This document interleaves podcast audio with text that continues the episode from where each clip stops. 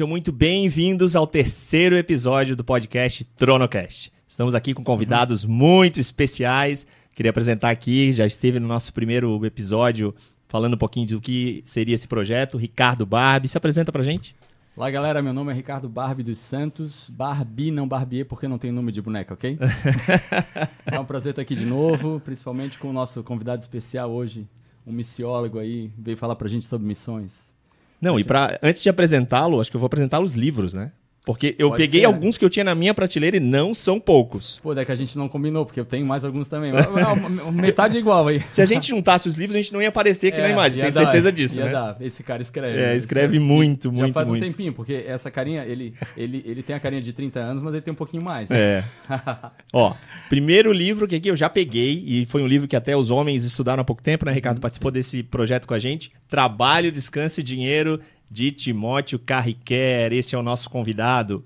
Além disso, ó, eu já tenho aqui até autografado e quando eu pedi para ele autografar, eu pedi para ele escrever só Deco, não Nana. Ah. Ele escreveu Deco só.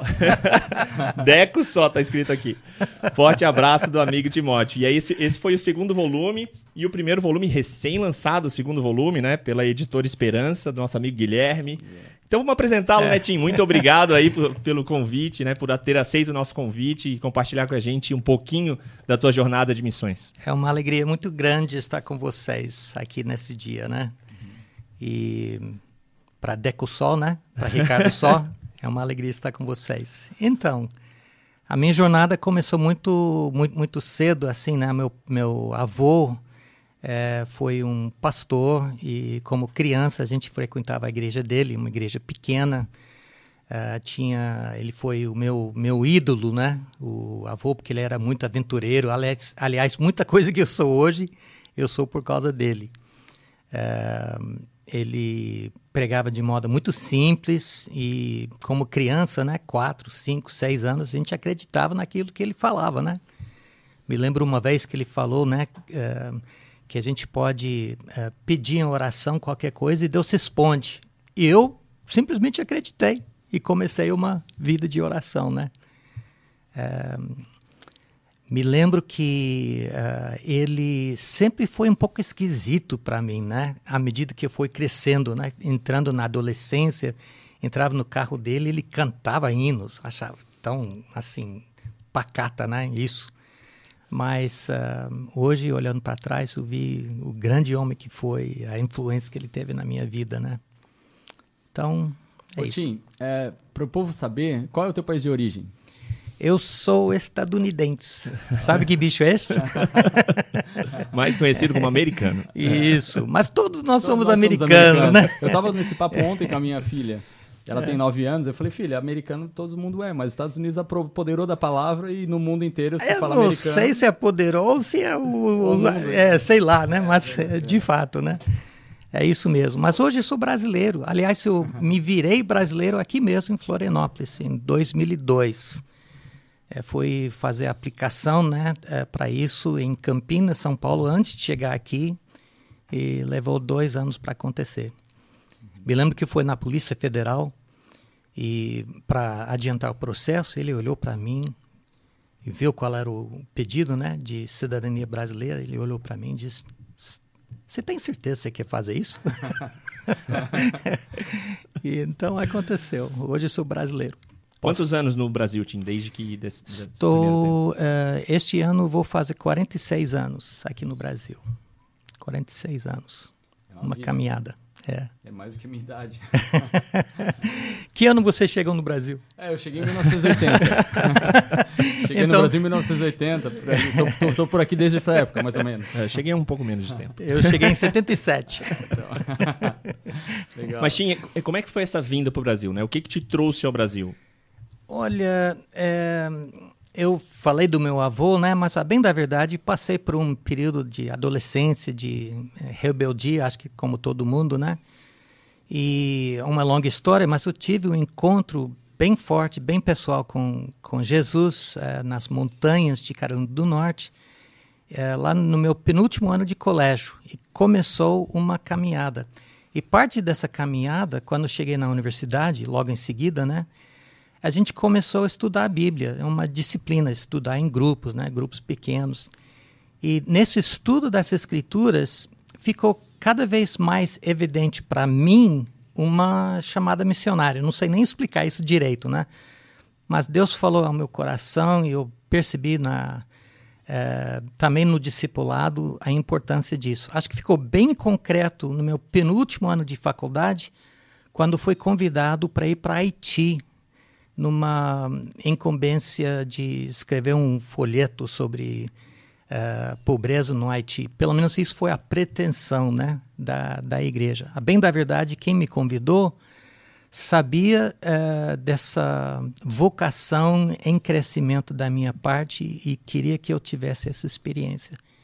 E voltei daquela, daquela viagem, ficou três dias só, pensando que não podia permanecer nos Estados Unidos, sabendo que existiam lugares assim, né? Então, daí começou uma caminhada de preparo e foi para o seminário. E... Isso aí, no seminário ainda nos Estados Unidos, né? Vou...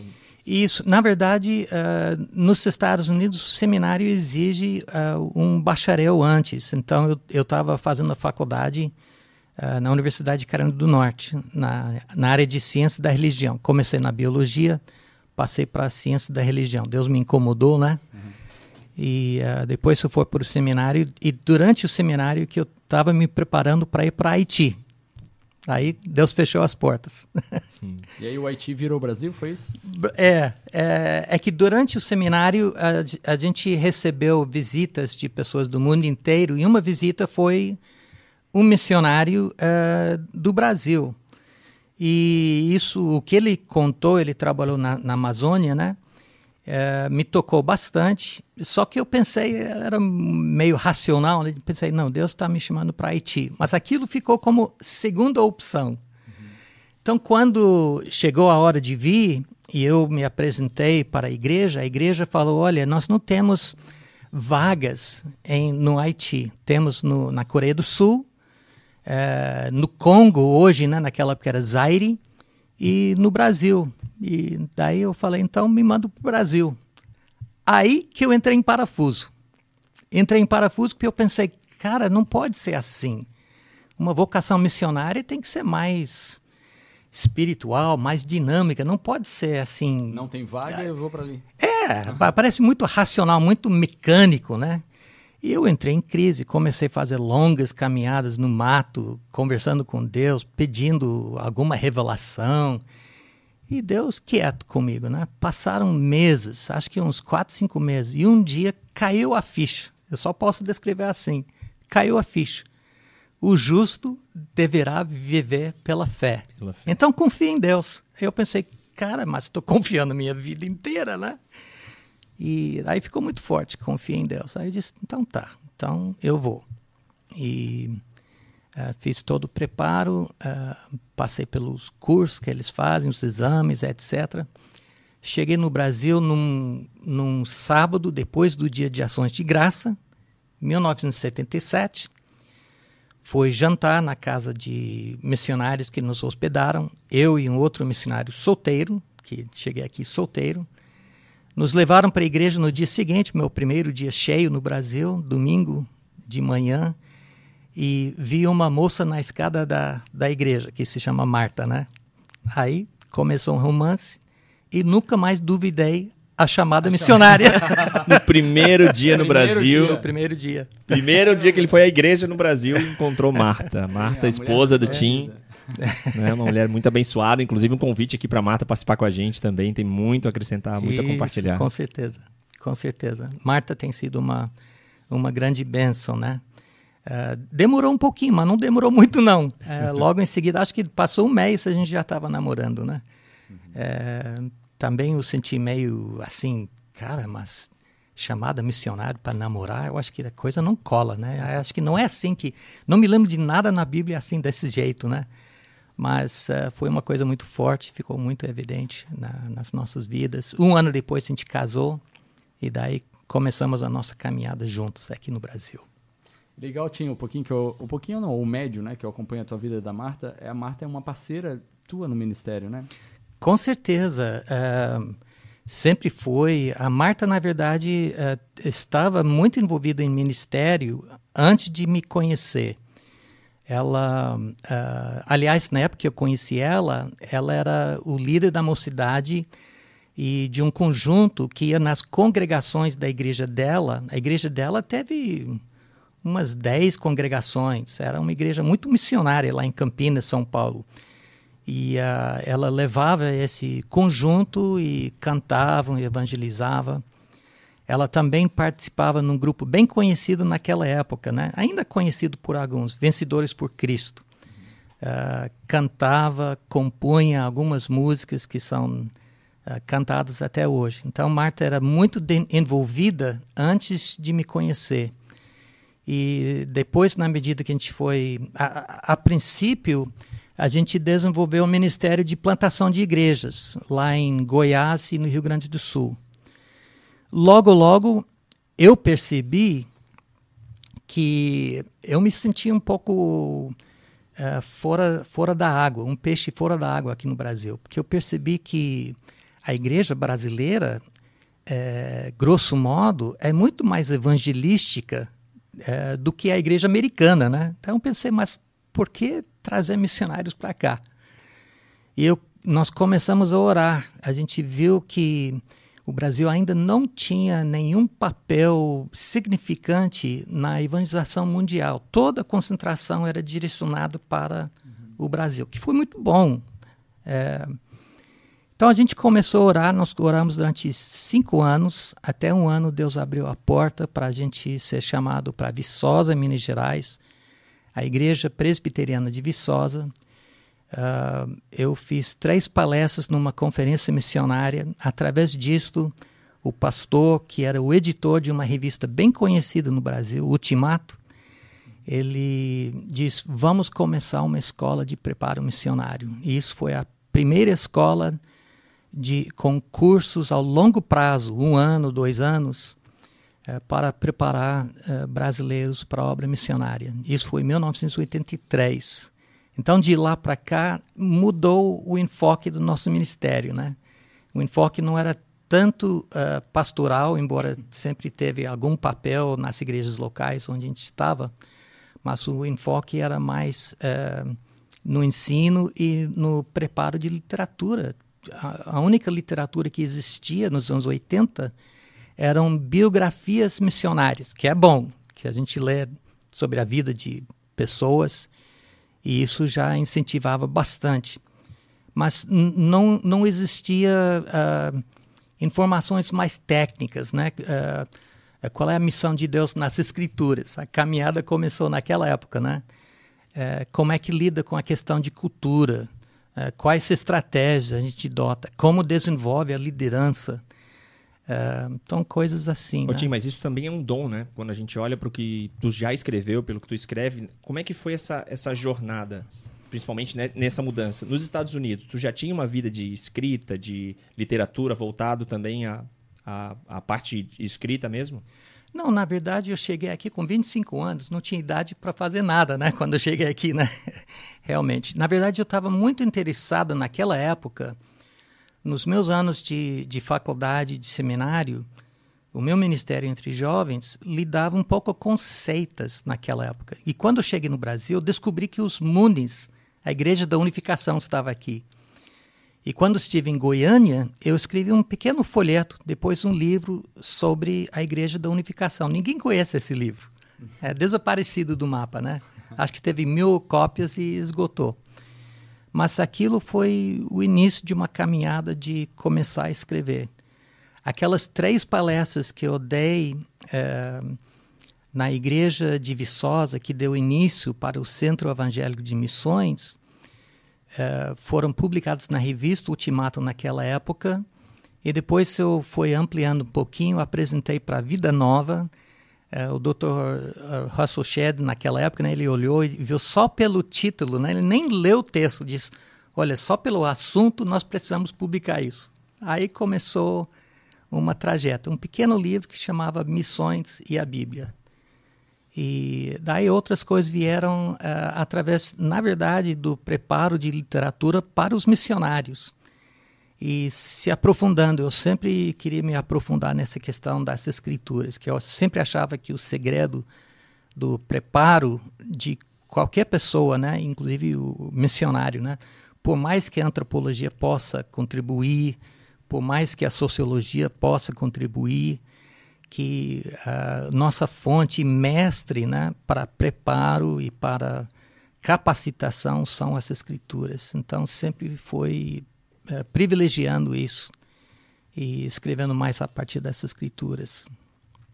Ô Tim, e como que você começou? Eu já fui teu aluno, então eu sei muito bem disso, o teu conhecimento sobre Paulo e sobre hebraico, aramaico, essa parte que você sabe ler e interpretar até algo do original. Onde tu aprendeu isso? Foi aqui no Brasil? Isso já veio de antes? Não, a, a, a minha formação técnica foi tudo uh, lá nos Estados Unidos. Primeiro Gordon Conwell, no nordeste dos Estados Unidos, e depois um seminário bem conhecido entre missionários, né? Fuller, lá na costa oeste, na Califórnia. E mais pelo amor das escrituras, aquele amor que uh, ganhei do meu avô, que queria me aprofundar e quando você aprofunda, você quer ler. A gente logo percebeu, né, nos comentários sobre essas escrituras, que na verdade está falando na linguagem original X, Y Z. Aí a gente fica curioso, né? Puxa, se eu pudesse pelo menos é, ler suficiente para procurar no dicionário tal palavra, né? Já tem um, já tem um ganho. É, Paulo porque não tem ninguém nas escrituras que vincula as escrituras e o, a prática missionária mais do que o apóstolo Paulo. Ele é o missionário par excellence nas escrituras. Então, é, logo chamou bastante atenção. Eventualmente, meu doutorado focou a vocação é, missionária de Paulo dentro de um de um esquema que eu chamava naquela época de apocalíptica, a gente pode falar de escatológica, ou seja, uh, uh, a significância da vinda de Cristo e do seu retorno. Essas duas coisas é o que teve muito impacto na vida de Paulo e que uh, o motivou como o grande missionário que ele foi. Então, Paulo sempre foi um grande interesse da minha parte. Ô, Tim, falando um pouquinho do teu novo trabalho, não tão novo assim, né? Mas a Bíblia Missionária de Estudo, né? Um lançamento da SBB. Conta um pouquinho pra gente o que, que ela traz aqui dentro, como é que ela foi constituída. Olha, uh, a Bíblia Missionária de Estudo nasceu de um telefonema que, que eu recebi no final de 2007, é, de um amigo, é, um jovem que eu tinha conhecido numa conferência missionária nos anos 80, lá em Jundiaí, perto de Campinas, São Paulo. Ele me ligou e disse: uh, Timóteo, eu sou Jamierson, não sei se você lembra de mim. Disse: Não, de fato não me lembro, né? Apesar do nome, não. É, o nome é meio inesquecível, né, amigo? é, é, pois é. Mas uh, uh, eu sou o editor da Bíblia Apologética. Aí falei sem falar, sem pensar, né? Às vezes a gente fala besteira, né? E eu falei sem pensar, disse, pô, mas essa é a pior Bíblia de estudo que eu conheço. Aí houve silêncio lá do outro lado do telefone, né? E... Essa é uma sinceridade americana. Né? Daí eu pensei, cara, por que eu falei isso? Como é que eu posso corrigir isso, né? Não tem como corrigir, né? E ele então respondeu: não, mas de fato essa é uma Bíblia que tem uh, defeito, que a gente pode melhorar.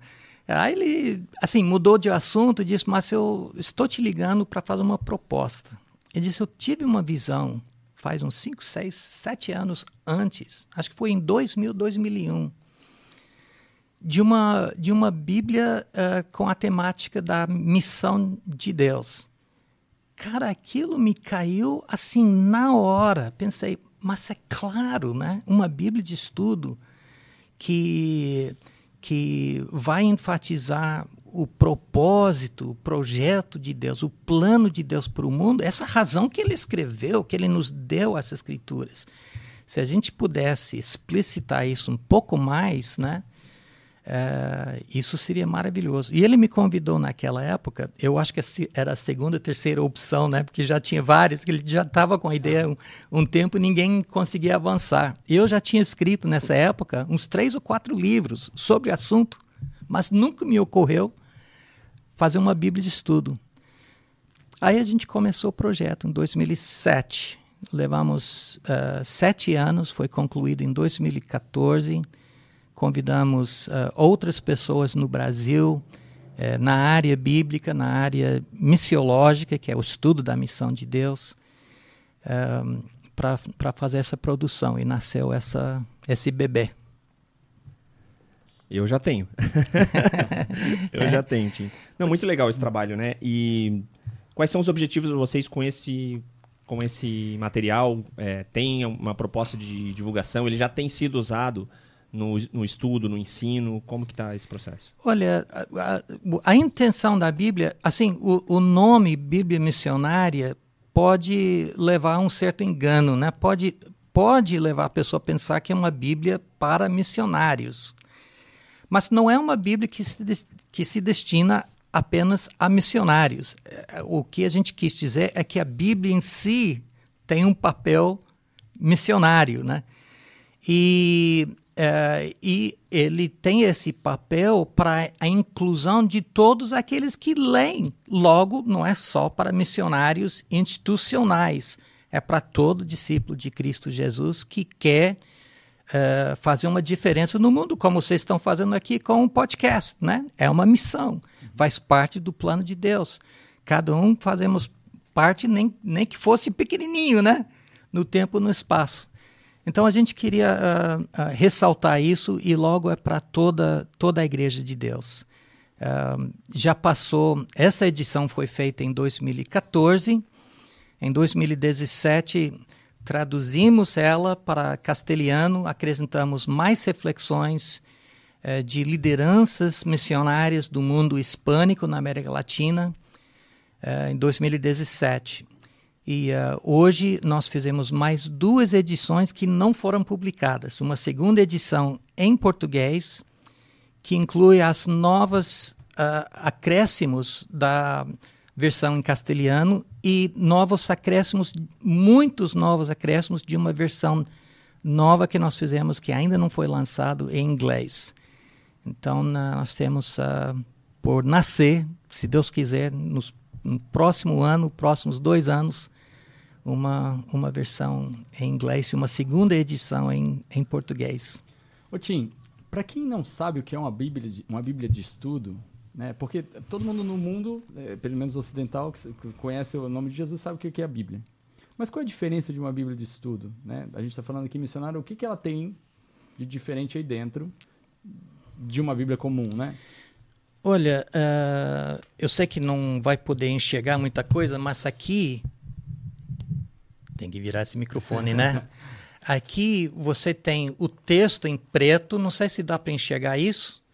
E um as notas, uhum. é difícil ali. enxergar, as uhum. notas em azul. Uhum. Isso é muito importante. A gente fez questão de deixar claro, a Bíblia é a parte preto. Uhum. Isso é inspirado por Deus. A parte azul são nossas pequenas tentativas de dizer alguma coisa a respeito uhum. para ajudar a, a, a, entender isso. Essa é uma Bíblia estudo, é uma Bíblia que, que tem notas e que uh, uh, tem o objetivo de uh, ajudar a gente a entender o texto. A gente tem que enfatizar mesmo o texto, sempre voltar para o texto. Se os comentários ajudam, amém. Se não, esquece, né?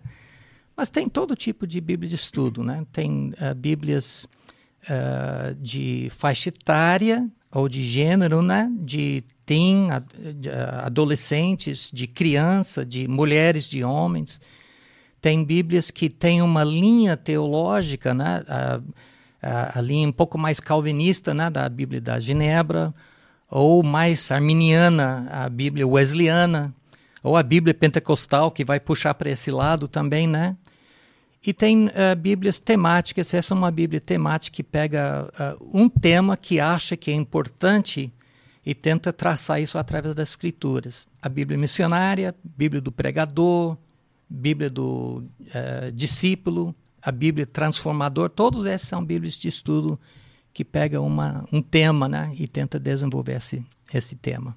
Quantas notas, Tim? Tem um cálculo de quantas notas tem nessa Bíblia, né? Cerca de 7.500. Nas 7 novas edições, acho que vai chegar talvez a 10 mil. Muitas notas. Muitas Tem notas. Tem noção quantos autores eh, escreveram essas notas? Eu não me lembro precisamente, eh, mas cerca de 40, 40 autores que escreveram as notas, né? Escreveram bastante, então. É, escreveram bastante.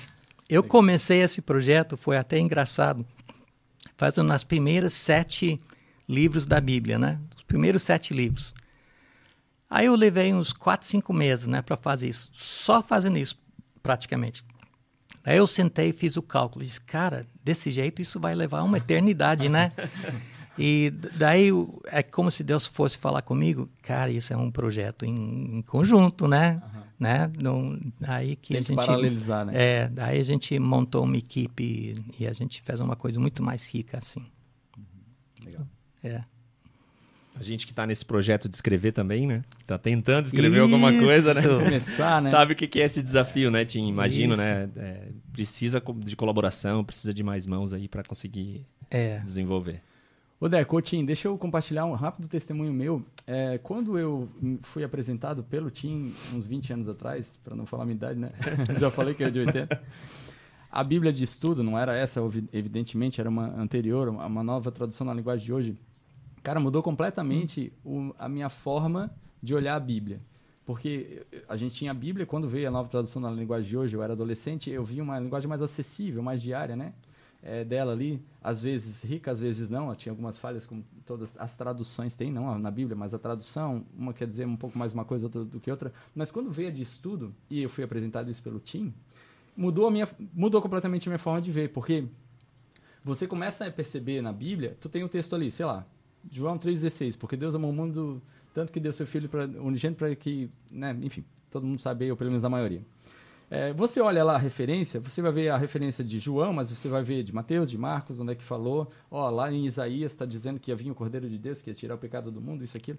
E, e, e aí você começa a conectar a Bíblia. E aí a sua visão de Bíblia naquele texto perdido começa a deixar de ser um texto perdido e você começa a ver que a Bíblia toda ela é uma mensagem só, ela é um, um, um, um organismo vivo ali da palavra de Deus. Ela se conecta e ela é toda coerente, né? É, cara, e aí fica a dica, né? De ter a sua Bíblia você, se você gosta, mas ter uma Bíblia de estudo, porque uma coisa é você ler a Bíblia, outra coisa é você estudar a Bíblia. É muito diferente. Você ter a sua meditação e você estudar a Bíblia. Conhecer o que, que Paulo queria dizer quando ele disse isso. Né? Quantas vezes, algumas aulas que eu tive com o Tim, a gente lia lá, Paulo falou isso aqui. O que, que ele queria dizer com isso? Cara, Paulo estava sendo cínico, claramente, quando você começa a estudar e ver os textos que ele está referenciando. Assim. Então, isso aqui pode mudar o teu estilo de vida se você começar a usar ela de uma forma diferente. Uhum.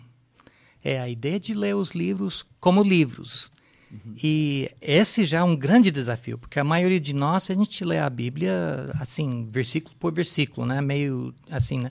E Deus com certeza fala conosco da maneira que a gente o procura, né? Não tem dúvida nenhuma. Mas se a gente pode ler os livros do jeito que foram escritos, né? Foram escritos in- inteirinhos, né? E fazer essas perguntas enriquece. E tem um desafio maior ainda, Ricardo, que é o desafio da vida, né?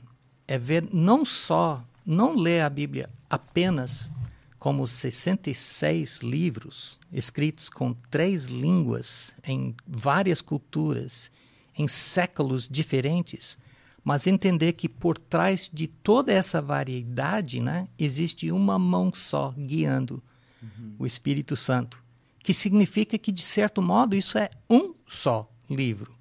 E se é um só livro, então ele tem início, meio e fim. Daí ler a Bíblia com essa ideia, qual é o fim? Assim, está nos caminhando para onde? E o desafio é maior ainda quando a gente vê que, em termos literários, acaba em Apocalipse. Logo, É um dos livros mais complicados né, para ler. Mas a gente vê esse fim, novo céu e nova terra, Apocalipse 21 e 22, e lembra que a Bíblia começa com a criação de céus e terra, a gente tem uma, uma ideia da dimensão da obra de Deus e da nossa inclusão disso, de levar esses céus e terra que passou pelo, pelo pecado, né? E chegar eventualmente em novo céu e nova terra. Esse é o nosso final, final feliz, né? Para quem, para onde a gente está trabalhando, né? Foi uma aula já, né? Uma visão. É, maravilhoso. Qualquer papo com esse cara é uma aula, é incrível, né? Maravilhoso. Né? Ô, Tim, e é, a gente te vê também engajado numa causa de sustentabilidade, né? Qual é a tua visão que tu tem na sustentabilidade em relação ao que Deus nos colocou sobre até a mordomia cristã, o administrar aquilo que Deus nos deu no, nos recursos naturais? Na verdade, uma vez que a gente consegue identificar essa temática, né? E é, eu vou só abrir parênteses um pouquinho, né? Porque nós acabamos de passar por dois, três anos de pandemia, né? Onde todo mundo se alimentou do Netflix, do Amazon Prime, e etc, né? Quantos filmes que a gente assistiu nesse período todo, né? Filmes e séries, né? Filmes e séries, né? E, e, e, e o, o que capta a atenção da gente de um bom filme, uma boa série, é onde tudo isso vai desembocar. Qual é o fim dessa história, né? E uma vez que a gente chega no fim, que a gente entende a história toda, né? Por isso, às vezes, a gente assiste um filme uma segunda, terceira, quarta vez, né? Porque já sabe o final, né? Então, o final das escrituras é novo céu, nova terra. O que nos lança novamente, para me repetir um pouco, né? Ao início. Criação de céus e terra. E uma vez que a gente tem essa noção que essa é uma tema, é um tema abrangente, a gente presta um pouco mais atenção do que fala logo no início. Que quando Deus criou tudo isso, o ápice da criação em Gênesis 1, ou centro de toda essa criação em Gênesis 2, são dois relatos, né? É o ser humano. O ser humano que, que é criado à imagem e à semelhança de Deus. Nós temos alguma coisa de Deus em nós. E essa coisa que nós temos de Deus em nós é a ordem incumbência de cuidar da criação, de sujeitar, dominar toda a criação em Gênesis 1, ou em Gênesis 2, os dois verbos usados em Gênesis 2,15 é de guardar e cultivar o jardim, que na verdade é uma outra maneira de dizer a mesma coisa, né? Que, que cabe a nós cuidar disto. Então, de repente, a gente percebe que, por mais importante que nós, seres humanos, somos no plano de Deus. Que a gente às vezes pensa que tudo gira em torno da gente. Que não, o plano de Deus é maior do que a própria gente, que leva até novo céu, nova terra. Então isso nos dá uma outra visão dessa questão de sustentabilidade, de, de cuidado da criação. Não é, uma, não é um assunto periférico, não é um assunto é um assunto complexo, com certeza, né? que envolve política, comércio, indústria, é, envolve muita coisa que a gente tem que se aprofundar, mas que, que, que tem a ver com nossa vocação aqui é, nessa planeta, porque é, esse é, agora eu vou falar uma coisa meio, sei lá, né, como é que vai cair no podcast, né, mas esse é o nosso destino, né? O céu vai descer aqui na terra e Deus vai ser Deus de todos os povos, em Apocalipse 21. Então, esse é o lar de Deus, né?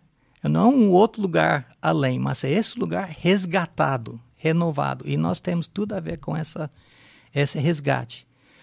Principalmente através do resgate de outros seres humanos que têm a incumbência de cuidar de tudo isso, entendeu? Então, a própria salvação, a própria missão da igreja de evangelização tem a ver com esse esse alvo maior. Não é um alvo periférico, não é um outro alvo. É, faz tudo parte de uma só história, a, a, grande história dessas escrituras. Quem sabe a gente conta essa história uma vez num outro podcast. Vamos precisar de uns cinco. é. Legal.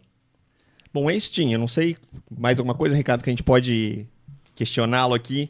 É, um, é, é, rico, né? Estar com o Tim é, é, é, precioso, né? Cada tempo com esse cara. Né? E os livros dele, dele também, né? E eu posso, eu posso até compartilhar que ele tem sido nosso mentor aqui, né? Então, várias coisas no podcast a gente tem compartilhado. O Tim tem nos conectado, né? Com uma série de pessoas aí para para fazer, Amém. né? Ampliar Sim. aqui a nossa jornada no podcast, Tim. Então, eu quero aqui te agradecer, né? Por todo esse Amém. empenho, por todo esse tempo, né? Que você tem dedicado aqui nos acompanhando. Né, tem sido uma bênção né, contar contigo também nesse projeto, de, né, de, de nos orientar, de nos, né, nos colocar no eixo muitas vezes aqui. puxando a orelha de vez em quando, dizendo, ó, oh, vamos por aqui. e nos ajudando em tudo aquilo que a gente tem colocado de sonhos que Deus tem colocado no nosso coração, né? Tantos projetos aí para acontecer, mas tu tem sido uma bênção, né? Quero fazer esse registro aqui de, desse apoio todo. Além de conhecer demais de Bíblia, de, né, da palavra de Deus, a gente tem estudado também, né, Tim? O cara então... fala grego, pô. É, grego, aramaico e hebraico, impressionante. Olha, onde Deus está movendo, a gente quer estar. Uhum. E Deus está movendo aqui. Então, Amém, nós queremos estar aqui. Amém, aleluia. Amém. Tim, também não posso deixar de te agradecer. Você realmente é um, é um exemplo para todos nós. E eu espero para quem te, está nos ouvindo aí, é, busque isso, não Tim, né? Mas busque as coisas que ele te, te, está dizendo, que é o que a gente está pregando aqui também, que é Jesus. Né? Busque isso. Se você Amém. ainda não encontrou, você tem aí uma saída para sua vida, tá? É, ninguém está te pedindo aqui para ser missionário, mas o que a gente está te pedindo é compartilhar. A gente está querendo compartilhar com você aquele docinho que a gente tem aqui. Pensa aquele docinho gostoso, cara. Pega um pouco e morde aqui para tu ver. Experimenta isso aqui, tá? Vai mudar a tua vida. Isso aí, gente. Isso aí. Que é a missão de cada um de nós, né? É, isso, mesmo. Amém. Fechou. Tchau, tchau, gente. Obrigado, obrigado aí por participar desse nosso terceiro episódio. Tim, mais uma vez, obrigado, né, pelo seu tempo tão precioso, que eu sei que a sua agenda não é nada fácil, né, e contar contigo aqui para poder compartilhar um pouco dessa jornada de missões, da tua missões, da, tu, da tua missão, da tua vida, né, uma vida aí de muito, muita entrega, né, entrega a todos, muita é, muito conhecimento sendo compartilhado daquilo que Deus colocou no teu coração, então é muito precioso para nós. Uma alegria minha. Deus abençoe vocês. Então tá bom. Valeu, gente. Até mais. Até mais.